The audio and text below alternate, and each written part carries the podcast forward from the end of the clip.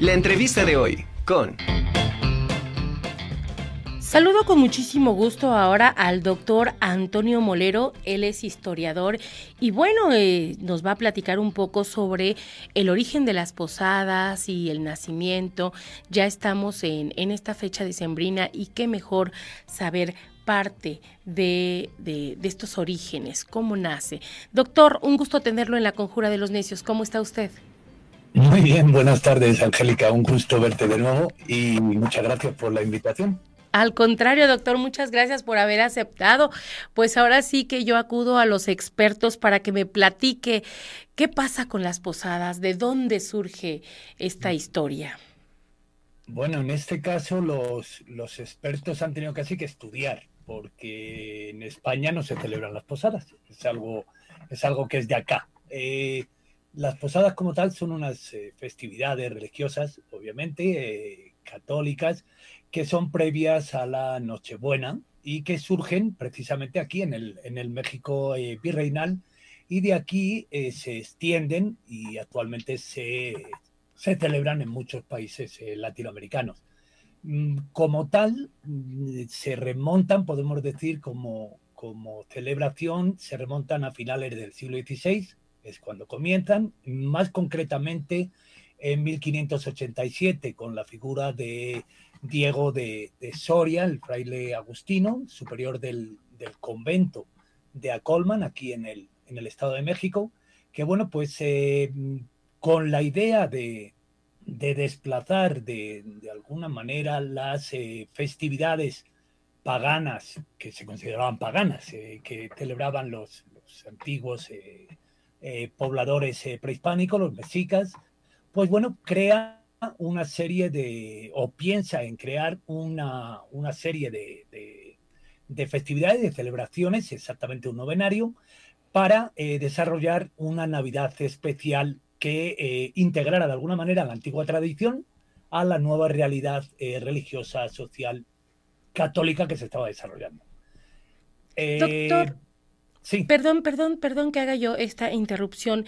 Sí, ¿Se consideran no? de alguna manera nueve días para esta celebración? ¿Cada uno de estos días tiene algún significado en especial? Sí, exactamente, Angélica. Tienen, como veo, mm, aquí sabéis mucho sobre posadas, con lo cual hay que andar con de plomo. Sí, eh, bueno, las posadas representan el, el, esos nueve días representan el peregrinar de la Virgen María, de María y de, de, José en su camino de Belén a Nazaret. Y esos nueve días que corresponden a, a una misa de aguinaldo cada día, como, como se viene haciendo y se hacía en época virreinal, corresponden pues en, en este orden a humildad, fortaleza, desapego, caridad, confianza, justicia, pureza, alegría y generosidad. O sea que sí corresponde cada día, simboliza una, una virtud, digamos. Ok, y por ejemplo, este, según la tradición que de alguna manera los mexicanos tenemos, ¿cómo se deben de, de celebrar estas posadas? Mm, ¿Se celebran igual en todos lados o hay algunas variantes?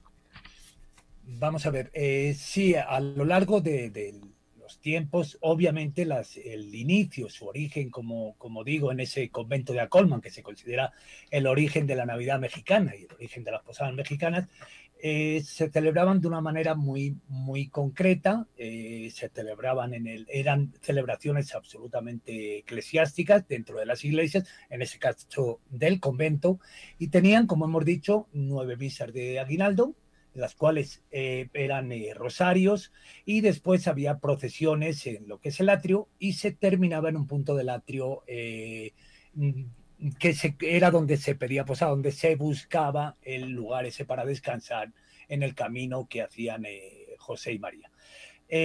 Las posadas fueron variando, obviamente, y se le fueron introduciendo más elementos. Las piñatas, por ejemplo, es un elemento que se le, se le introduce después, aunque también tenemos un origen prehispánico, igual que tenemos también un origen prehispánico de estas eh, eh, posadas, en concreto de estas festividades de diciembre, que no dejan de ser eh, celebraciones al solsticio de, de invierno. Oiga, en el y, siglo XIX, pues... Uh -huh. Adelante, adelante. Sí. No, no, no, lo escucho. Sí, lo no, escucho. decir que en el siglo XIX es cuando más se cambia ya con la independencia y esas posadas salen de las iglesias y pasan a formar parte de, digamos, de las mm, celebraciones familiares y se hacen en las casas con lo que entendemos y varía ya muy poco con las piñatas, con las luces, con ese, ese, ese pedir posada los nueve días, tal y como se hace ahora mismo. Entonces, antes solamente se llevaban a cabo en, la, en los templos como tal, y ya después es que esta tradición se va a los hogares de las familias.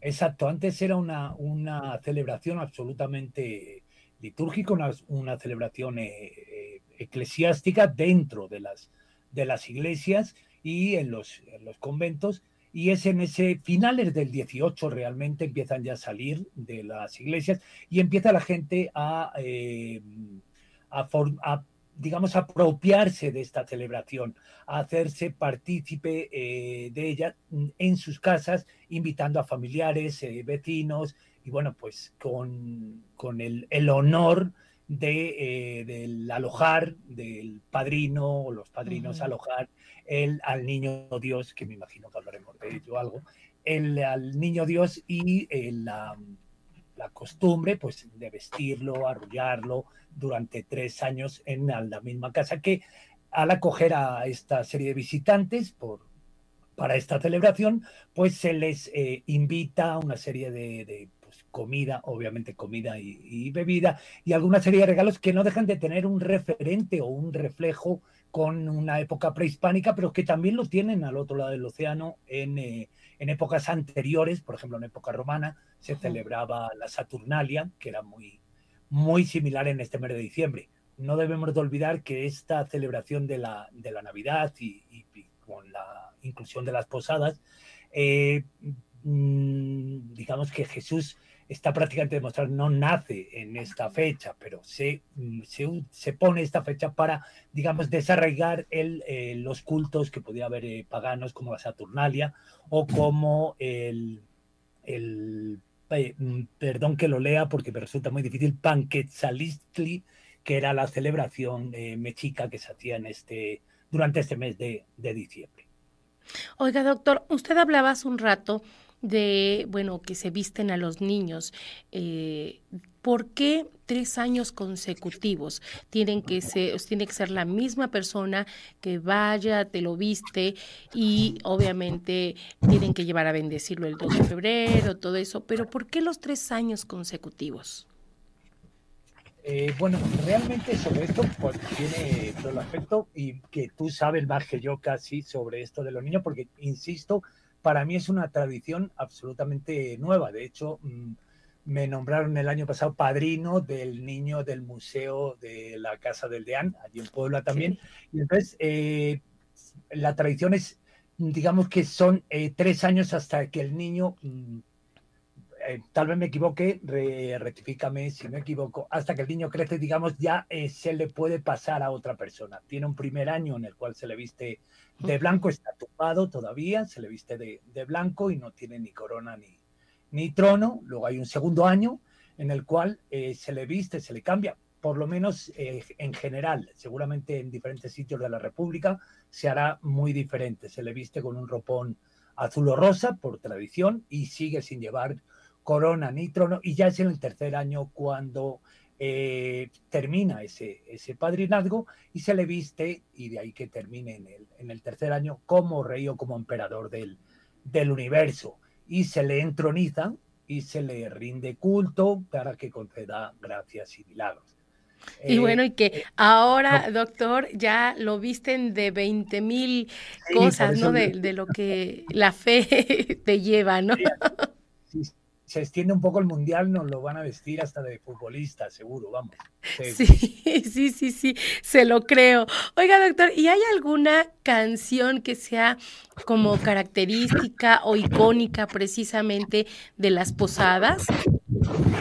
Sí, bueno, hay, eh, y viene, eso sí que viene desde, desde, su origen en ese convento de Acolman, hay una serie de, de letanías que se cantaban Obviamente no, no es eh, lo mismo y ha habido variantes, pero a día de hoy se canta, cada día se va a pedir posada, que se dice, hay una, hay una letanía, en la cual pues consiste en, eh, de alguna manera, hacer ver, eh, la idea era hacer ver a este pueblo, digamos, que se estaba iniciando en esta nueva religión, pues una serie de virtudes que tenía la nueva religión y este nuevo culto y esta nueva sociedad que se estaba imponiendo. como era, por ejemplo, pues la la pobreza, la eh, humildad en este peregrinar de, mm, suponiendo que la Virgen y, eh, San José son los padres de, del, niño Dios, ese eh, peregrinar con una, en una mula, el, que el nacimiento, el alumbramiento sea en un, en un pesebre. y entonces hay como, digamos, una, se forman dos grupos, uno del cual está fuera los peregrinos y la Virgen y San José, que son los que van a pedir posada, y dentro están los que la conceden o no, los posaderos. Eh, hay un, rito, no lo vamos a poner a, leer aquí, o leer lo digo porque lo tengo escrito, porque no me la sé de memoria, eh, me sé alguna porque ya las he cantado, pero no consigo memorizarlas.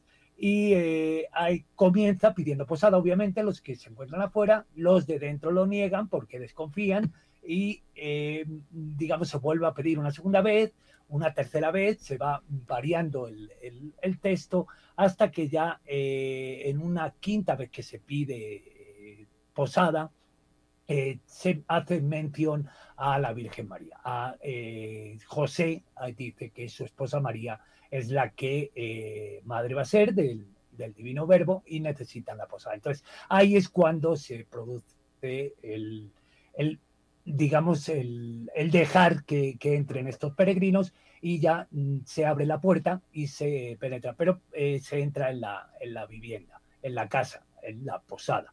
Eh, ahí normalmente son seis eh, ida y vuelta, los de fuera y los de dentro, hasta que todos juntos ya cantan y se reúnen y ahí comienza la, la, festividad, en concreto, pues eso, la, la cena o el, el pie, pues las típicas comidas, ponche, atoles, eh, tamales, todas estas comidas que, y bebidas que se hacen en esta fecha.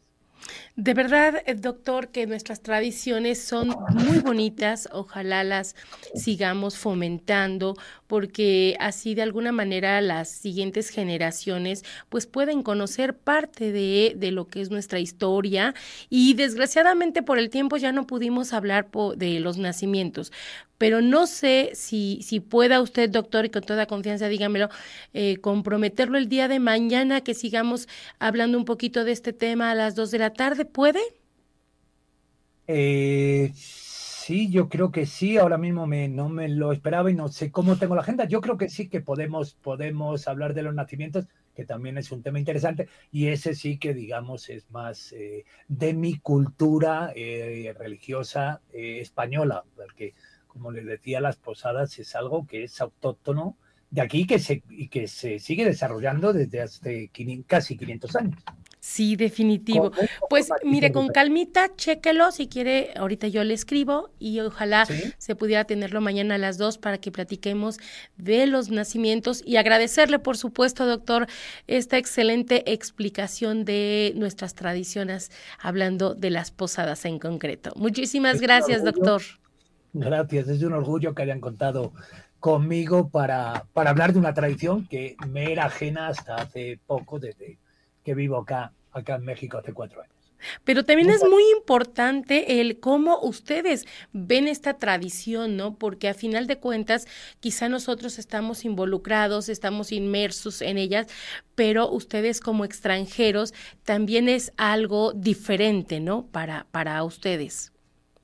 Sí, sí, totalmente. Es, es una manera de, convivir en estas fechas tan entrañables en las cuales se reúnen las familias en torno, en España, bueno, y aquí en torno a una mesa normalmente, es una eh, prolongación de, o, digamos pre-Navidad, porque en realidad son nueve días antes de la Nochebuena. Claro. Eh, es un inicio de, celebración que aúna, junta mucho más a esa, a esa gente que vecinos, eh, familiares, de manera que mm, se convierte en una Navidad más con mayor sentido eh, eclesiástico, con mayor sentido ecuménico. Eso sí es cierto. Claro. Pues doctor, le agradezco como siempre su disposición, la explicación y le mando un abrazo. Que tenga usted una excelente tarde. Gracias igualmente, Angélica. Gracias.